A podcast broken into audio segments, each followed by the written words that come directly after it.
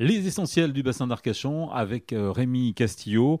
La rééducation, euh, une étape évidemment essentielle de votre construction, en sachant qu'une deuxième épreuve arrive, Mhm. euh, puisqu'on va rentrer dans la période du Covid. Voilà, c'est ça. C'est-à-dire qu'effectivement, euh, à l'époque, euh, j'avais une manifestation, une cérémonie de jeunes talents de la radio euh, avec Jean-Luc Reichmann, mon président du jury, et j'avais demandé à, à tout le personnel d'essayer d'être sur pied, malgré que c'était compliqué, mais je, le- je leur ai vraiment supplié. Et avec euh, donc euh, celle que je surnomme dans les livres la reine mère, je lui dois beaucoup parce qu'elle a vraiment euh, pris des risques avec moi.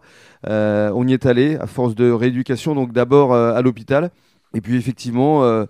Euh, un beau jour, un dimanche, on m'appelle et on me dit bah voilà, l'hôpital est réquisitionné pour cause de, Covid. Donc j'ai poursuivi cette rééducation tout seul euh, chez moi sans savoir si effectivement euh, je faisais les bons gestes pour remarcher. Je ne savais pas si l'os se mettrait vraiment en place. Et puis une rencontre avec un médecin du bassin qui va aussi euh, orienter aussi euh, des Mm. décisions. Absolument, parce que euh, à un moment donné, il fallait revenir sur le bassin, parce qu'on le sait bien, hein, ici la vie est quand même plus douce sur le bassin. et effectivement, un médecin qui m'a emmené à la clinique de Mérignac, la même clinique du sport, et, et là, effectivement, un examen un peu plus poussé a permis de voir que l'os s'était bien remis en place et c'était un, un véritable miracle. Alors au-delà euh, de cette rééducation, de cette reconstruction euh, vraiment euh, lente avec un mental qu'il fallait d'acier et vous avez tenu, il y a des messages à retenir de, tout ça. Oui, mais sache que quand on a la santé, faut pas se plaindre.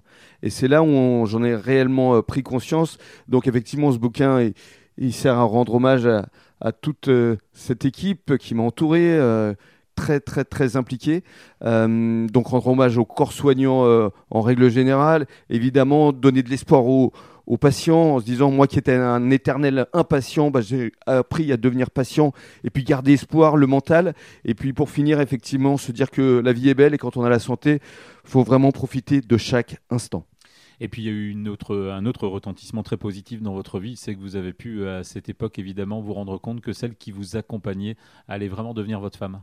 C'est vrai, ça a été un véritable euh, déclic, un véritable euh, moteur, parce qu'elle s'est elle aussi euh, sacrifiée pour être à mes côtés au quotidien. Et je vous garantis que c'était pas évident chaque jour, parce que je n'avais pas forcément le moral. Et elle m'a soutenu, elle m'a encouragé, elle a été vraiment d'une indéfectible patience, et elle aussi. Et elle y croyait, elle m'a remonté le moral quand j'en avais besoin. Et, et c'est effectivement dans ces moments-là que je me suis dit, il faut absolument qu'elle devienne ma femme.